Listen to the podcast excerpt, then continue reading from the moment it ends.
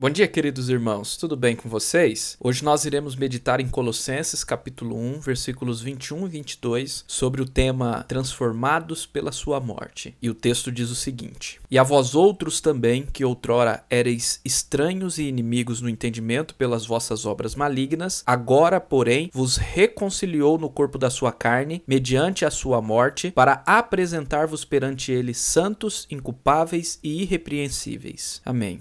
Neste texto que acabamos de ler, Paulo inicia falando o que éramos antes do nosso encontro com Cristo, isto é, antes dele ter operado em nós a sua obra maravilhosa da reconciliação mediante a sua morte. E segundo Paulo, antes de Cristo éramos estranhos e inimigos de Deus, por causa de nossas obras malignas. Aqui temos mais uma vez a verdade que, por causa do pecado, nós vivíamos em rebelião contra Deus e por isso condenados à morte e inferno. Para resolver este problema, como vimos nas devocionais passadas, Jesus Cristo veio a este mundo e pagou a dívida que tínhamos com Deus, nos reconectando a Ele. Aleluia. Outra verdade muito importante do Evangelho é que não somos apenas salvos da condenação do pecado, mas também somos salvos da corrupção do pecado. Vou explicar melhor. Não recebemos apenas o perdão de nossos pecados, como também somos transformados por Cristo, que nos dá um novo coração para que, desejando coisas boas, abandonemos o pecado. O que quero destacar destacar aqui é o fato que, uma vez que cremos no Evangelho e a graça de Cristo é dada a nós, nos concedendo gratuitamente a vida eterna e o perdão de nossos pecados, nós não continuamos os mesmos. O próprio Cristo nos transforma através do seu Santo Espírito que nos é dado, para que sejamos a sua semelhança. Desta forma, todo aquele que é salvo por Cristo da culpa de seus pecados também é transformado para não mais querer pecar. E essa transformação nós chamamos tanto de conversão como de santificação, porque é algo que acontece progressivamente na vida cristã. Então, no texto que lemos, Paulo diz que antes da reconciliação com Deus, éramos inimigos no entendimento pelas nossas obras malignas, mas agora que Cristo nos reconciliou mediante sua morte, ele nos transforma continuamente como santos, inculpáveis e irrepreensíveis. Vamos compreender um pouco mais dessas qualificações que Paulo faz sobre os cristãos. Primeiramente, o termo santo significa aquele que é separado. Somos santos porque somos separados por Deus para sermos dele, consagrados a ele. E também somos santos porque em Cristo podemos vencer o pecado. Aqui ser santo não se refere a não pecar totalmente, pois essa graça ainda não recebemos plenamente. Somente no céu jamais pecaremos. Mas refere-se ao viver para a glória de Deus, odiando e lutando contra o pecado diariamente, substituindo obras malignas pela obediência à palavra de Deus. A segunda expressão, a saber, inculpáveis, aponta para a substituição de Cristo, pois uma vez que Cristo tomou o nosso lugar na cruz, não há condenação para nós, não existe mais culpa. Porém, nesta utilização, Paulo também quer dizer que a obra de transformação de nossas vidas fará que diante de Deus sejamos apresentados inculpáveis, porque o Espírito de Deus santificou o nosso coração. Por isso, logo em seguida, a terceira qualificação dos crentes é irrepreensível, que literalmente significa não digno de repreensão ou não passível de repreensão